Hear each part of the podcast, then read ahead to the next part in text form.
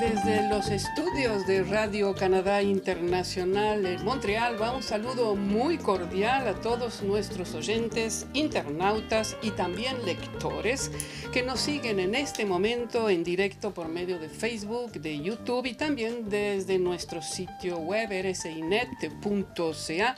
Aprovechamos también para agradecerles aquí su presencia que nos acompañan todos los viernes. Muchísimas gracias.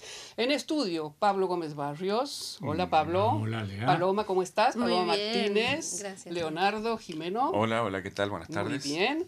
Y tenemos un invitado bien eh, especial hoy, Matías Olivier, que es... Eh, hola Matías, que es, eh, vamos a presentarlo, es el director de contenido multimedia en el Festival del Mundo Árabe, que es un festival extraordinario que se lleva a cabo aquí en Montreal. En sus inicios y hasta hace poco tiempo era un festival solamente el único de este tipo en América del Norte. Vamos a conversar con Matías en unos eh, minutitos. Antes de eso, vamos a hablar un poco de cómo fue la semana para ustedes. Bien, se terminaron las elecciones, tenemos un nuevo primer ministro, como dijo Pablo el otro día, minoritario Fuerte. fuerte. Un nuevo, Bueno, no fui yo el que inventó. No, lo dijo, el que lo dijo un analista de Radio Canadá que dijo va a depender cómo es el gobierno, puede ser minoritario fuerte o minorita- minoritario, Minoritario débil. pero fue fuerte, ¿verdad? Definitivamente fuerte porque le da cierta latitud al primer ministro eh, Justin Trudeau y ya lo demostró en sus últimas declaraciones donde decía que el proyecto de oleoducto de Trans Trans Mountain se va a ya está ya arrancó ya está en, en, en, eh, en camino Y eso hay que decirlo, que- es un motivo de disputas muy fuertes en Canadá. Por un lado, Alberta y Saskatchewan, que quieren a toda costa que ese oleoducto eh, nazca, de, llegue, Exacto, es- es cuentan mucho con eso para reactivar la economía. Exactamente, ¿sí? es un oleoducto que llevaría el petróleo de la provincia de Alberta y de Saskatchewan por Columbia Británica hacia afuera. Y lo importante es que dice, cuando decíamos, hablábamos de débil y de fuerte, cuando él dice fuerte, y la declaración que hizo es que dijo que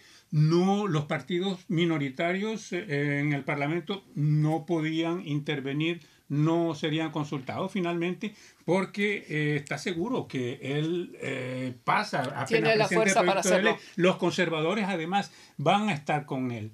En este caso En sí, este porque caso los conservadores es- apoyan el oleoducto desde siempre. Entonces por eso A fue que diferencia- ninguneó a los otros. Claro, a diferencia de la oposición de Quebec, de, los, de las provincias del este y a la oposición fuertísima de Columbia Británica. Entonces, des- y hay que decir justamente que Trudeau no obtuvo un asiento ni en Alberta ni en Saskatchewan. Y es, él sabe que eso se debe en parte, en gran parte, a esta a este retraso en la implementación de, de la, de la creación del oleoducto. Ahora, lo que es cierto es que podrá ir a buscar senadores y podrá nombrar senadores de las provincias en las que no está representado su partido político, podrá nombrar incluso a personas que tengan una incidencia, digamos, en términos de, de, de, de con- como consultantes, puede Seguro. crear para tener... Seguro que sí, pero cuando llegue el momento de votación en el Parlamento, los senadores no votan. No, no votan. Ahí no está. votan. Pero de alguna manera lo que decían algunos analistas esta semana es que iba a lograr, por lo menos durante dos años, mantener una, Una cierta paz, una estabilidad cierta porque se va a asociar con partidos políticos dependiendo del proyecto de ley De que los presente. intereses de cada Claro. uno finalmente. Que debería ser como, como- que, que así debería ser, digamos, ¿no? Es- que, sí, que se busque porque gobierna Claro. para todos los canadienses. no convencer, sino ponerse de acuerdo para que ciertos proyectos salgan con unos o con otros, digamos. Eso es, eh, yo creo que Bueno, la ahora ¿La base- pasemos, democracia? Pasemos a temas más serios. ¿Más serios. Sí, más serios. alegres, iba a decir Es, es- no, más serios. Es, es una noticia que la dio hoy eh, Leonardo, en lo- Sí, comentó sí. esto en, la, en, la, en la sección cuando estábamos trabajando y que me parece importantísimo que ustedes estén al tanto de esta noticia. Vamos, tenemos un video que vamos a ir mostrando, Pierre, on peut envoyer la video. eh, y Leonardo nos va a contar de qué se trata. Es como... Es eh, un teléfono Uy, uy, móvil. uy. No, en realidad no es un teléfono móvil, es una, es inquietante. Un una celular. carcasa de teléfono celular Un que teléfono fue viejo. inventada. Cualquier No, teléfono. no, no, no, carcasa, la, la cobertura. La cobertura que le ponemos para ¿eh? protegerlo. Que han, Ah, eh, unos investigadores de Gran Bretaña y Francia crearon esta carcasa eh, con piel artificial. Ah, mira, ahí está, la estamos Esta extraña, piel, eh, pero piel artificial que parece que es verdadera, ¿no? Es decir, Ay, bueno, un invento que fascina, pero que Ah. pone la piel de gallina justamente, porque eh, si ustedes están viendo es realmente asqueroso.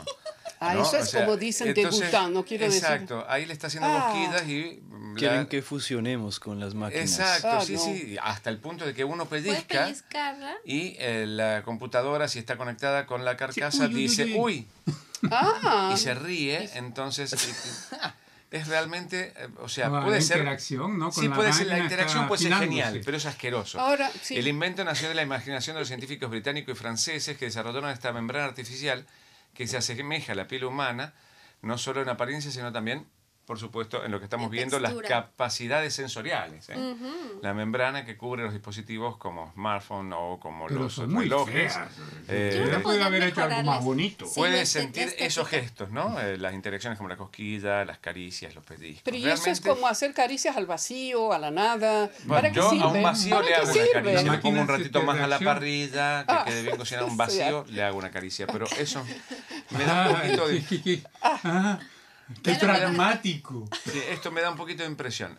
No, Es tiene que ver con la posibilidad de ejecutar, eh, digamos, en- desde el modo práctico, de ejecutar acciones con el teléfono desde atrás y poder usarlo, en este caso, por ejemplo, como, como mouse o bueno, para ciertas Pero animaciones. honestamente, Es- Leonardo, ¿para eh, qué sirve eso? Para nada. Para perder el tiempo. No, para... No, seguramente eso sirve para otras investigaciones. Yo creo que Me imagino que tienen que ver con la para el piel, reemplazo de para piel, por quemados, ejemplo. por ejemplo, para la gente quemada Exacto, o pero los que en este sufren caso de... se llama Skin On prototipo y lo que hace es, esa carcasa le da la posibilidad a esa cosa tan eh, impresionante de comunicarse con el teléfono mediante tacto, caricias, eh, pellizcos. Hubiera podido ser una piel tersa, una piel más eh, Sí. táctil. Y- eh, pero es, Sí, es no, claro, feo. podrían no sé. haber- Claro que sí, sí, sí, estoy de acuerdo contigo. Podrían Es haber feo. mejorado la, Sí, la muy parte seria. La parte estética, Muy realmente seria me pareció. Demasiado. Demasiado Sí, sí, seria. demasiado seria. Demasiado. Bueno, ahora vamos a la parte ya más seria todavía. Más.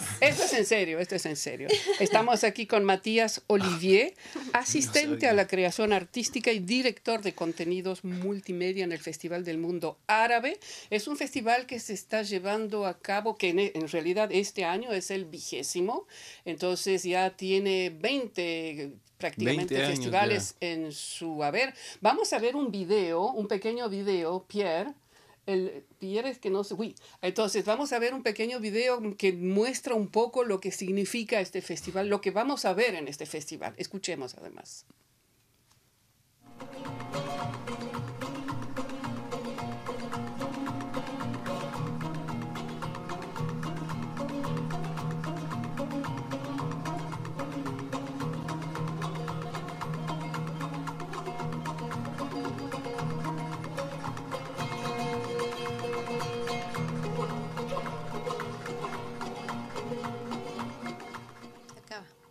Me parece cosas maravillosas que podemos ver en este festival. Y siempre estoy pensando en términos, es un festival del mundo árabe de Montreal, pensando además que esto es de un gran interés para la gente que nos está escuchando en América Latina, porque allá sí que hay muchísimos inmigrantes de origen árabe que vinieron desde hace más de un siglo. Claro. Pienso en Brasil, pienso en Chile, pienso en Argentina, Colombia, Colombia. Venezuela. México. Eh, entonces, eh, creo que esto puede interesarles como, digamos, conocer un poco lo que está sucediendo acá.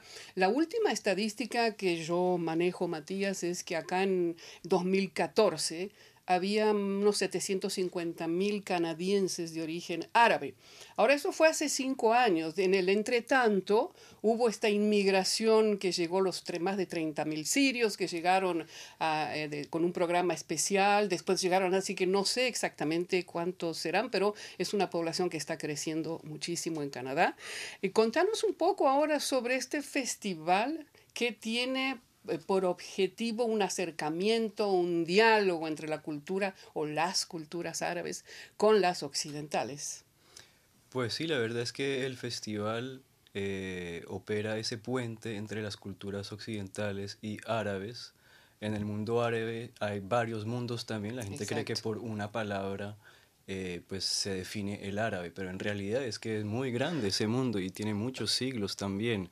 Y pues el trabajo de ese festival pues me parece que es múltiple, pues eh, somos el único festival en América del Norte que propone tantos espectáculos combinando calidad, originalidad y que toma riesgos, porque también eh, hacemos venir artistas del internacional, hay que tener las visas, hay que crear creaciones, pues inventar espectáculos eh, cada vez vamos eh, haciendo más creaciones eh, del festival, es decir, que los inventamos con los artistas, vamos trabajando con ellos. Son 20 años, es que ya pueden decir ustedes que el festival alcanzó su madurez o está llegando a su madurez. Y si es, me imagino que sí, ¿cómo se manifiesta esto en el festival? Pues digamos que la vida del, del festival es como un poco de un equilibrista, que es la temática de esta edición, este que se llama euh, Au Midi du Monde, 20 ans d'acrobatie. Al mediodía del mundo, 20 años de acrobacias, que es un título que atrae muchísimo. Sí, muy poético, muy, eh, muy lírico, pero también es muy realista. Sí, porque hubieron varios acontecimientos que han cambiado un poco el mundo occidental y la mirada hacia el mundo árabe. El primero fue el atentado del 11 de septiembre del 2001 y la realidad es que pues eh, el festival logró sobrepasar ese, ese, ese momento de incertidumbre en el que pues, eh, pues no se sabían quién era esa gente, ¿no? Y los quebecos venían al 70% a los espectáculos. Lo que cambió fue en el 2007 eh, el año en el que hubieron los accommodements raisonnables, en el que ahí pues yo no sé si será por... Eh, que es uno de los acomodamientos que nosotros decíamos aquí en Quebec, razonables, ¿no? Sí. Es decir, eh, propiciar a que las, en fin...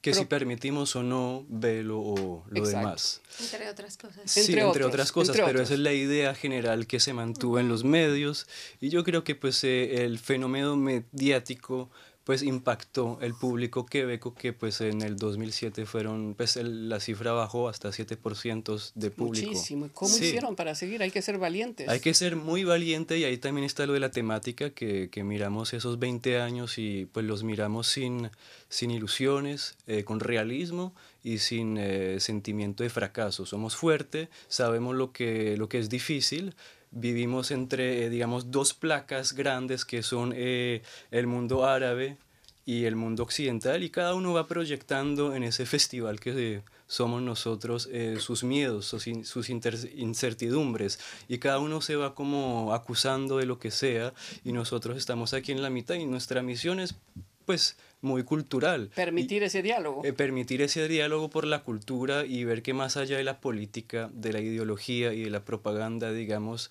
hay una cultura real y hay una historia también y que hay conexiones entre esas, esas culturas. Paloma. Sí, a mí me llama la atención, tú, habla usted de este proyecto como si fuera suyo, usted tiene trabajando ahí cinco años, por lo que entiendo, pero ¿cómo, le escucho un acento un poco colombiano, sí, señora. ¿será? Entonces, ¿cómo llegó una persona como usted a este proyecto del, del Festival del Mundo Árabe?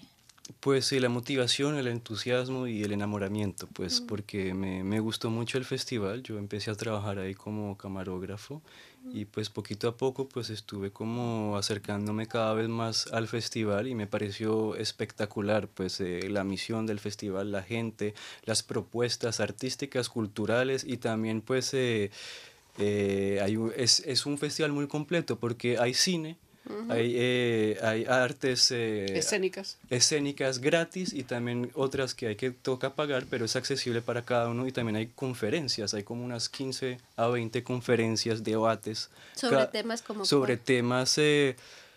Eh, pueden ser temas históricos, como pueden ser sociopolíticos, geográficos. este año tenemos un tema sobre el Tratado de Versalles, que al final de la Primera Guerra Mundial va redefiniendo pues las fronteras en el, en el mundo árabe y pues es para ver las raíces del de lo que vivimos hoy, pues se puede encontrar en ese tratado, por ejemplo. O sea que hay una voluntad como, como de, de, comunicar, de dialogar con la gente y nosotros no tenemos como, no queremos imponer una ideología o un mensaje, solo queremos como estimular, eh, hacer viva esa cultura que tiene muchas dimensiones y que hace parte de Montreal porque hay una población árabe y que pues importante, importante acá en Montreal. Y, y, pues la historia ha mostrado que los quebecos pues han tenido un interés importantísimo hacia esa cultura. Pablo. Sí, Matías, eh, evocaste ahorita em, la parte internacional del festival ¿Cuál es hoy en día, 20 años más tarde, la parte de internacional con respecto a la parte local? Porque me imagino que hay muchos artistas locales de acá de, por supuesto, Quebec y de Canadá que se presentan en ese festival. ¿Cuál es más o menos la parte? Bueno, no tengo cifras, pero le puedo asegurar que nosotros trabajamos, bueno, tenemos colaboraciones de largo tiempo con eh, músicos de aquí, también buscamos nuevos músicos. Eh, necesitamos a esos músicos locales pues porque ellos hacen vivir esas culturas eh, múltiples aquí en, en, en, Canadá. O sea que los necesitamos y también pues armamos conexiones con los artistas del internacional porque permitimos que los músicos de aquí puedan tocar con los músicos o cantantes grandes que vienen del internacional. ¿Y el contenido tiene que ser mm, producido por gente que necesariamente tiene orígenes árabes o puede ser, no sé, por ejemplo, un quebequense que tenga amor por la, amor por la cultura y hacer un, no sé, una No, el festival no es un festival étnico o ideológico, es un festival que lleva pues eh, muy abierto, hay una apertura, solo toca, como dijo Leonora, como eh, pues tener una pasión con algo que, que, tiene que ver con el mundo árabe. El mundo árabe es algo muy, eh, muy grande, muy vasto, sí. O sea que pueden haber, eh, eh, vinieron unos cowboys sufis que son gringos, que son gringos que les encanta, pues se convirtieron al sufismo, pues, y cantan en árabe, tocan música árabe y vinieron, creo que en el ¿Dijiste cowboys? Cowboys, sí, como ah. los, los, vaqueros. Es que no, lo traducí. Ahora, eh, Mati, el festival también este año le da un lugar muy especial a la mujer. Vamos a ver un video que lo puede enviar Pierre y escuchemos la voz de esa mujer que a mí cuando la escuché dije la vamos a mostrar.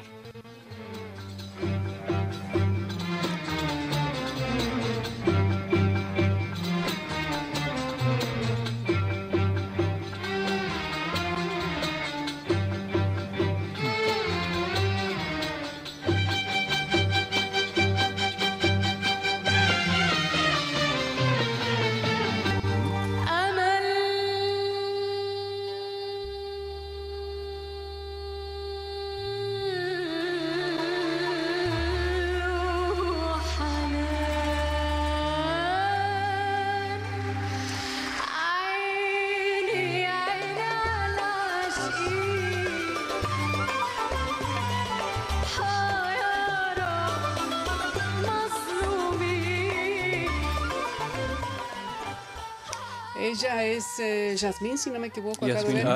Es una de las grandes voces que están presentes en este festival. ¿Por, qué, eh, ¿Por qué ustedes decidieron dar, es, es, la tercera vez que le dan un lugar especial a las mujeres en el festival? ¿Hay alguna razón particular?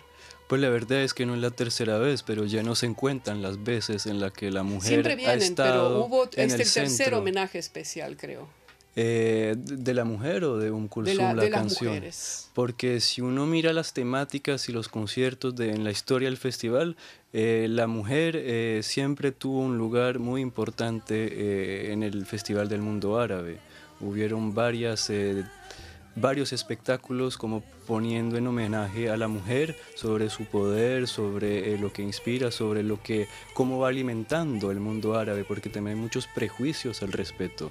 Y pues para esta, este 20 años, este año 20, era la ocasión también de eh, de volver a las temáticas iniciales del, del, festival, por ejemplo, el lugar de la mujer, pero también eh, los cantos sagrados, pues porque es otra parte del festival. Somos un festival laico, pero que no rechazamos la religión en el sentido que ha eh, dado cultura, dado música.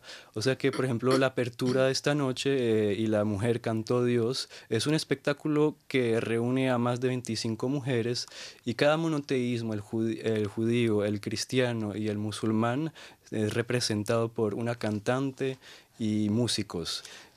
Ah, de acuerdo, entonces eh, hay que decir justamente este festival empieza hoy, es casi un mes de duración, entonces en nuestro sitio web va a haber otros videos donde justamente uno de cantos sagrados que me parece extraordinario también. Te agradecemos muchísimo, Matías. Yo antes de que se vaya tengo una pregunta, ¿por qué, eh, sos de origen colombiano? Sí, señor. Eh, ¿Por qué te interesaste en, eh, en, esto? ¿Por qué, ¿Por qué, esa pasión? ¿Por qué, ese, por, qué esa, ese empuje?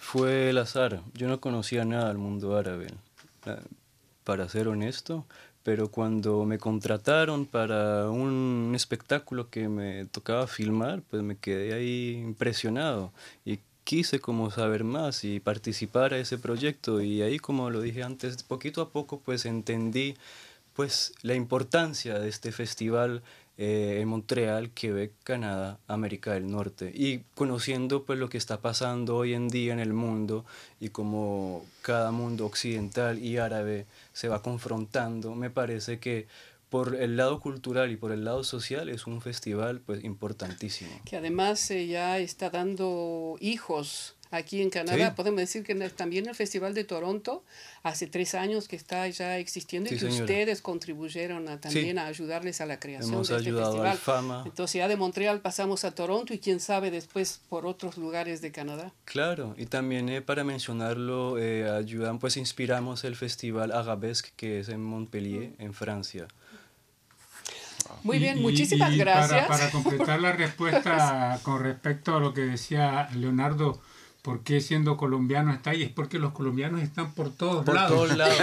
Entonces resulta, había un chiste en un momento dado que decía que cuando Neil Armstrong puso el pie en la luna, al bajarse se encontró con un colombiano que ya estaba ahí. bueno, son migrantes, ¿no?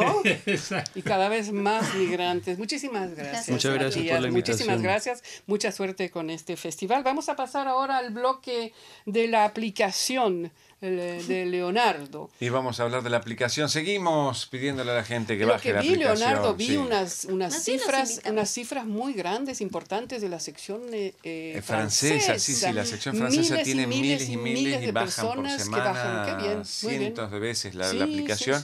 Nosotros estamos más para atrás de, de, de, esas cientos cifras. Y cientos, y cientos. cientos y cientos y cientos de menos, pero estamos intentando de que eh, cientos y cientos y cientos de más bajen nuestra aplicación también. Así que les damos la opción. Ahí esta semana va a subir nuevamente la promoción de nuestra aplicación en la, la barra lateral del sitio de internet hacia la parte de arriba. Entonces directamente haciendo clic ahí uno puede entrar a una página que indica, si no tienen teléfono, con Android o un teléfono con Apple, si, mm, eh, cómo hacer para ir a bajar justamente la aplicación. Y hay gente que nos escribe y que nos dice que la aplicación funciona súper bien, así que los invitamos con mucho cariño a que vayan a nuestro sitio de internet y bajen la aplicación de Radio Canal Internacional. Excelente. Ahora tenemos la participación de otro oyente nuestro eh, que nos envía un video desde Uruguay. Ah, hay que decir que este domingo pues hay elecciones en Uruguay, no solo en Argentina, también en Uruguay, Paloma. Exactamente, ya hicieron su cierre de campaña los candidatos a la presidencia. Leonora, recordemos que por el partido del Frente Amplio, que está en el poder actualmente, se presenta Daniel Martínez y por el Partido Nacional, que es de centro derecha, está el ex senador Luis Lacalle Pu, entonces, o Pou, no sé cómo lo pronuncia. Las dos maneras será, hasta, que, hasta que sepamos cómo. Exactamente, entonces, bueno, elegirán a un presidente este domingo los uruguayos, pero también están eligiendo y están votando de alguna manera por una en realidad el Partido Nacional presentó un proyecto de ley para una reforma para hacer más firme la cuestión de la seguridad en el país. Entonces, de alguna manera, votar por el Partido Nacional o votar por el, el Frente Amplio representará de alguna manera votar por esta reforma o no. Exacto. Y lo que sí se dice que van a ser las elecciones muy reñidas desde hace mucho tiempo en Ecuador, eh, digo en Uruguay, y que también existe la probabilidad, según dicen los analistas, de una segunda vuelta que sería el 25 de noviembre noviembre si es que es necesario. Bueno, pues nuestro oyente eh, Gustavo Lucas desde Uruguay justamente nos envió un video. Veamos, escuchemos.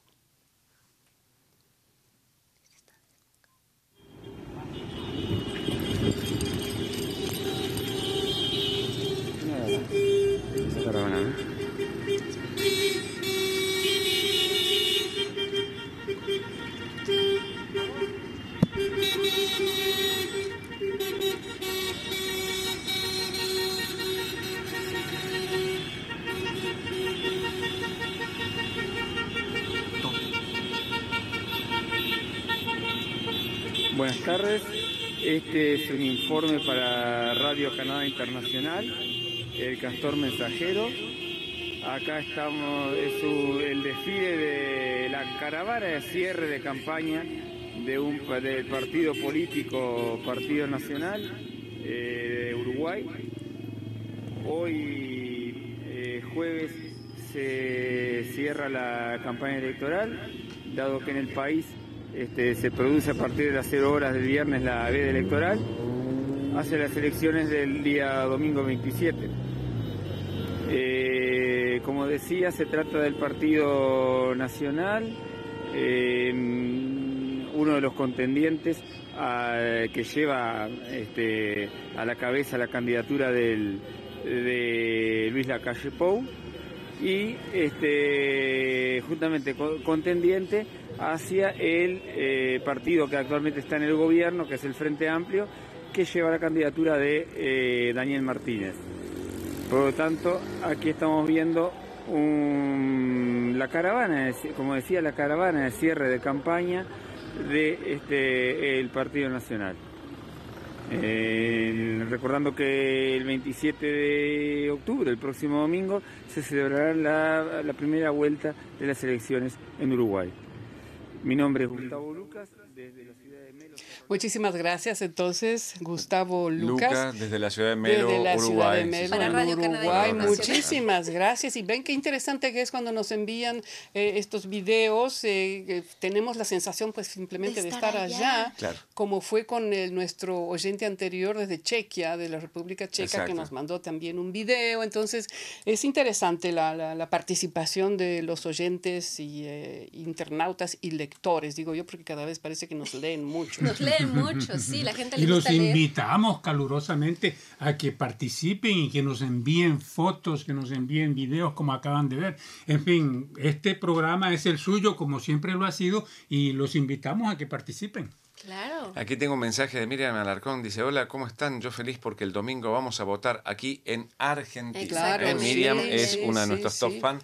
Y lo que pedimos para las elecciones, eh, bueno, del Uruguay y de la Argentina puntualmente, que se realicen tranquilamente, en paz y que todo salga bien y que gane el mejor, eh, el mejor para la situación, exacto, el, mejor para la situación y que, y que bueno y que, y que saque las cosas adelante porque desde afuera se ve que se está sufriendo mucho. Sí, porque no siempre gana el mejor. No, no, no. No, no, siempre gana los mejores proyectos. No, no, no. no.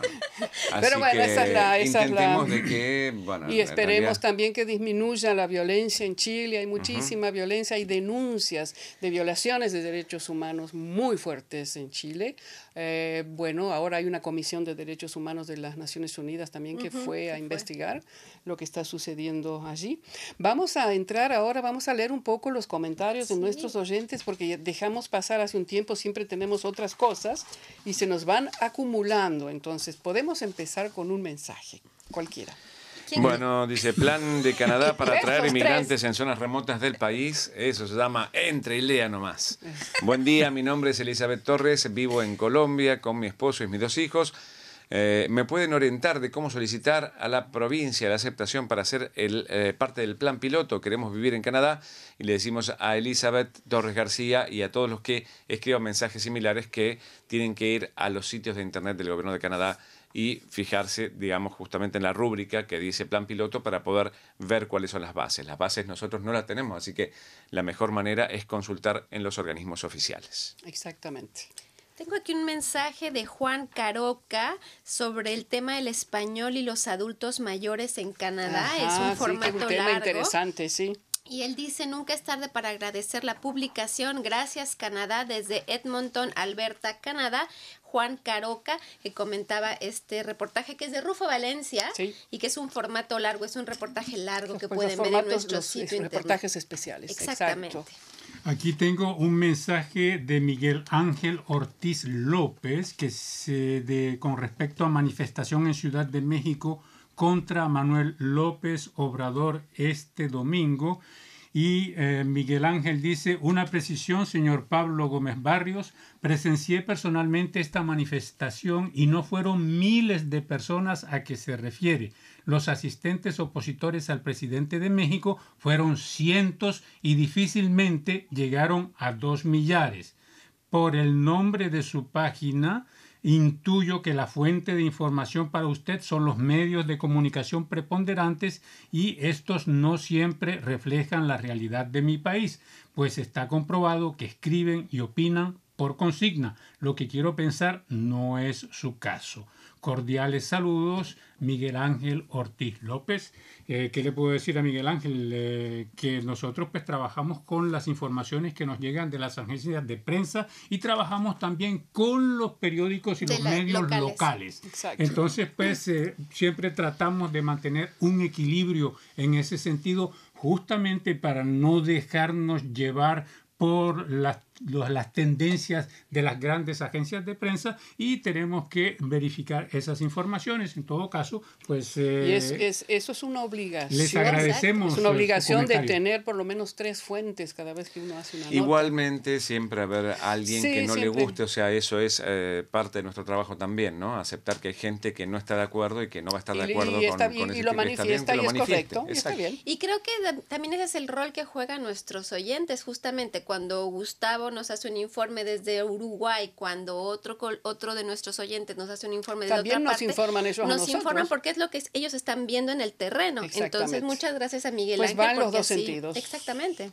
Yo tengo un mensaje aquí que me causa mucho placer es de Miriam Alarcón justamente. Hola Miriam. Sí, el tema es Margaret Atwood gana el segundo premio Booker por los testamentos, que los testamentos acaba de salir hace un mes, que es la continuidad de la sirvienta escarlata, eh, del primer, que se, se, hizo muy conocida sobre todo por la serie televisiva que ya van por la tercera sesión, creo. Y dice, he leído un solo libro, La Sirvienta. Voy a poner algún otro título de Margaret en mi lista. Eh, dice, estoy muy intrigada con la obra de Bernardino. Bernardino es la otra persona, mujer, que ganó también el, el premio Booker, que fue compartido por Atwood y Bernardino. Espero entonces encontrarlo en español. Muchísimas gracias, dice Miriam. Muchísimas gracias a vos, Miriam. Tengo aquí más mensajes, en este caso eh, Gustavo Luca dice gracias a ustedes por la oportunidad de participar, como dijo Leonardo, voy a tener que ir a trabajar con ustedes en Canadá, dice. Así que lo esperamos eh, a Gustavo para que venga a trabajar con nosotros. Y Miriam Alarcón dice que gane el que tenga un proyecto de desarrollo con equidad, con eso creo que vamos a estar mejor creo que es eh, bastante interesante esa postura. Sí. Tengo aquí otro mensaje, ¿sí? Del, que comenta el tema nueva ley, niños indocumentados podrán estudiar gratuitamente en Quebec. Y Mario Cárdenas pregunta, ¿de verdad pueden los niños sin estatus legal estudiar en las primarias de Quebec? Y le contestamos que sí. Hay un proyecto de ley aquí en que pasó recientemente en el que no se les puede pedir a los papás que quieran inscribir a sus hijos tengan documentos o no, ningún documento migratorio. Entonces, con que lleven una prueba de la, de la dirección para saber que el, niño corresponde a esa escuela, que a ese niño le corresponde esa escuela, entonces con eso es suficiente, no tienen que demostrar Es una cuestión de derechos humanos, no se puede dejar, ningún niño puede quedar fuera del sistema escolar aquí en Canadá. Exactamente, entonces sí es verdad, Mario, y dice, hoy traté de, ah, él dice que trató de registrar a su hija y le pidieron el certificado de selección de Quebec y la visa de estudio permiso de estudio. Bueno, pues el, las escuelas no tienen derecho, de pedirle ese tipo de documentos, solamente una prueba de domicilio. Pablo. Sí, un comentario aquí interesante con respecto a las elecciones que acaban de realizarse aquí en Canadá. La nota es votar por los conservadores es votar por las armas, dicen víctimas en Canadá Y eh, Claudette Lapierre responde, el problema no se encuentra en las armas, pero más bien en la salud mental del que dispara el arma. Claro, pero lo ideal ah. sería que las armas no estén disponibles ni sean accesibles a los que tengan problemas mentales y no tengan problemas mentales. Nadie tiene por qué andar con armas en sus casas. Aquí tengo un comentario sobre campesinas guatemaltecas en Canadá rompen silencio sobre condiciones de vida y laborales en granjas. Y dice eh, Cindy Medrano, antes de hacer estas publicaciones deberían de asesorarse bien y averiguar si es cierto. Yo trabajé en la Golden y esto es totalmente mentira. Nosotras éramos las que queríamos horas extras para trabajar y era muy rara vez que nos permitieran hacer ese tipo de horas extras y nos pagaban 12,65 la hora, eh, dólares canadienses, dice Cindy Medrano. Bueno, decirle que efectivamente si nos asesoramos y nos informamos, las fuentes estaban ahí, las trabajadoras guatemaltecas estaban denunciándolo frente a organismos de derechos humanos y eh, Eran de Vancouver, ¿no? Exactamente. Vancouver, ya. Sí, aparte era una, digamos, eh, fue oficial. Exactamente, fue muy grande, un evento muy grande. Entonces, a lo mejor en el caso de Cindy no vivió eso, pero hay otras que sí lo han vivido. Ahora acaba de salir una, una, un fallo de justicia en Canadá, donde hubo 12 trabajadores guatemaltecos explotados, humillados, que sufrieron acoso psicológico, físico, le hicieron juicio al propietario del, del, de la empresa y ganaron en la jueza después de tres años, pero ganaron. 300 mil dólares cada uno. no, 300 mil que se repartirán. Pero de todas maneras es un hecho, es un hecho histórico porque es primera vez que trabajadores temporales van a juicio y le ganan a la empresa. Y hay que ver lo que dictaminó también la, la jueza cuando uno lee el fallo. Entonces, claro que sí, hay problemas muy serios con los trabajadores. En ciertas granjas. Que en, algunas, no en todas. exactamente. Acá tengo un comentario sobre dónde están los niños malnutridos del mundo mundo, escribe Miriam Alarcón también y dice, a la globalización no le importan los niños pobres, da lo mismo que mueran por desnutrición u obesidad, dos caras de la malnutrición para los ricos del planeta solo son daños colaterales de un sistema económico injusto. Este era un tema que habías hecho vos, Paloma, también, que creo, no sé si era una entrevista con UNICEF Canadá o Era una investigación de UNICEF. Era una nueva investigación en la que mostraba que tanto la malnutrición, tanto la desnutrición como la, obesidad eran, eran causas, eh, se veían en muchas regiones del mundo y que no estaban necesariamente definidas por la cantidad de comida, sino por el tipo de comida vida. Entonces, a veces, la, a veces la comida menos, de, de, menos calidad es más barata. Entonces, en algunas regiones del mundo les dan comida que los engorda, entonces son obesos los niños, pero no están bien nutridos. Exacto. Exacto. Entonces, había información. Es malnutrición, justamente. Sí, justamente. Pablo, entonces, si te que queda mata engorda, dicen por ahí. ya para terminar, un último. Sí, un último, es un comentario de Edwin León Arias con respecto al tema La visión y generosidad de Joana Botero, criadora de enfermeras en Canadá. Eh, Edwin León dice, buenos días, quisiera saber cómo puedo contactar a esta persona para que me oriente y de esta manera poder viajar a Canadá. También soy enfermero profesional con 18 años de experiencia. está en el sitio web, Joana Botero puso su dirección para que la contacten justamente. Yo voy a hacer un pedido especial, antes terminamos con, con ese sector, yo voy a hacer un pedido especial, que todos miremos la cámara, creo que es esa la cámara en plano ah, general. Caramba, Y hagamos una sonrisa para sacar la foto del que va a ir. A ver, uno, dos, tres. Ah.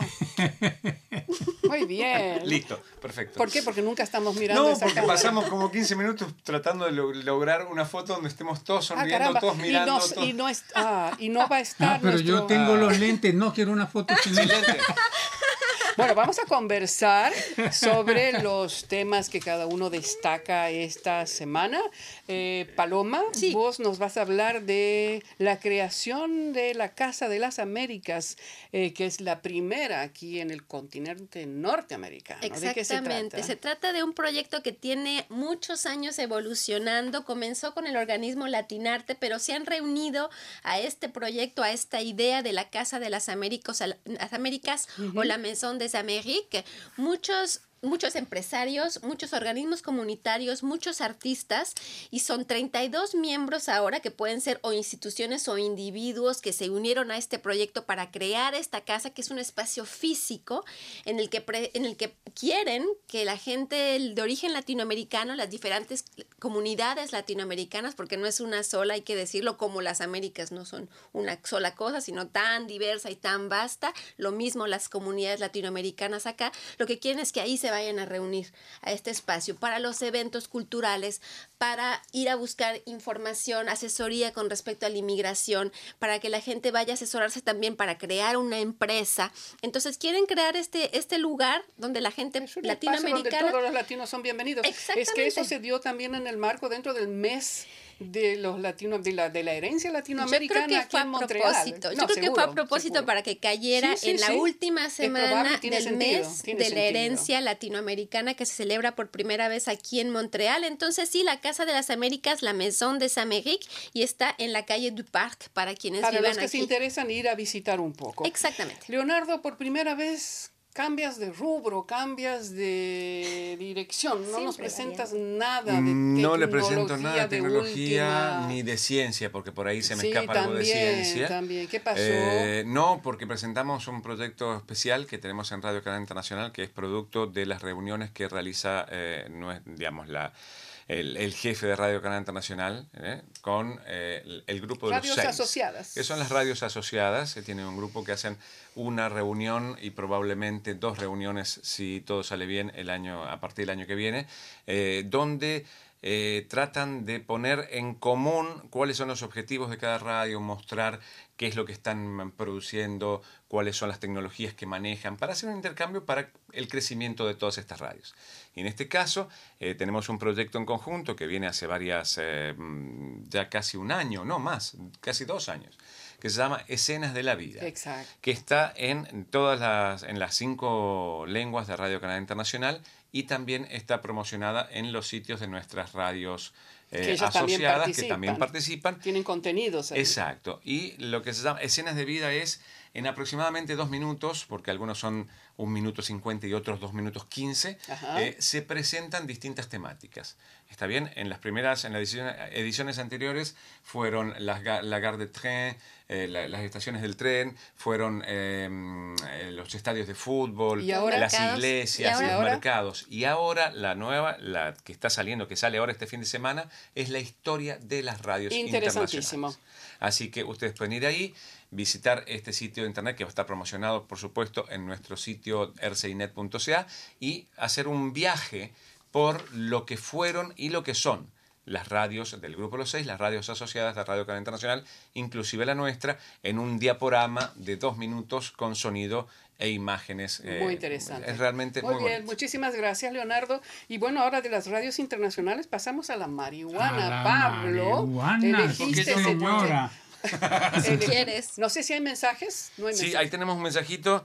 Eh, hola Radio Canadá, dice Homero Mendizábal. Saludos a todos allí comentarles lo triste que me siento por estar por, estas elecciones, ya que mi país está dividido.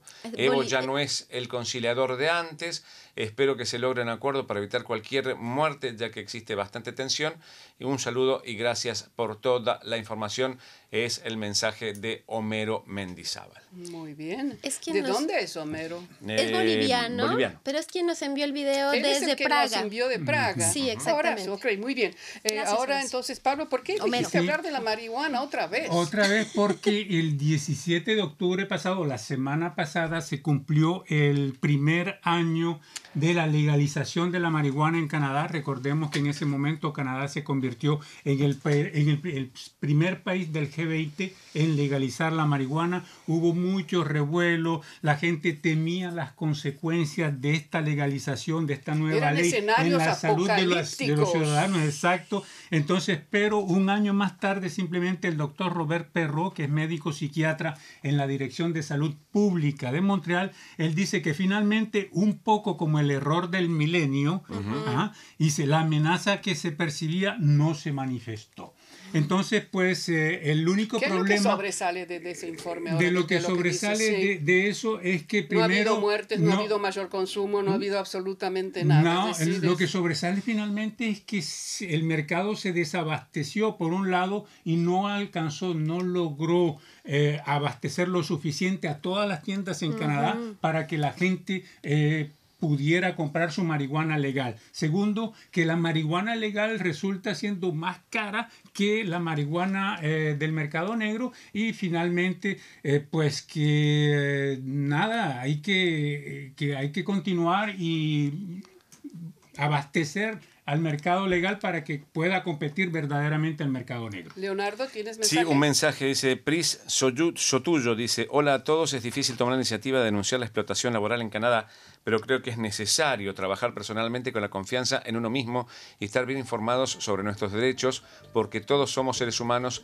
a donde quiera que vayamos. Aquí los inmigrantes no somos una opción para tapar el hueco de la demanda. gracias. Y respecto a mi reportaje, ya conversamos un poco, es que Trudeau fue reelecto primer ministro de Canadá, ah, entonces van a encontrar el desarrollo de esa nota en nuestro sitio web, rsinet.ca, y como dicen ustedes, nos queda todavía 18 segundos. Saludos para otro a los técnicos. Algún día tenemos que sacarles una foto, por lo menos, para mostrarlos ahí. Voy a hacer un, un, un, video, un video. Sí, para que vean cómo están trabajando. Muchísimas gracias. Hasta la próxima. Adiós.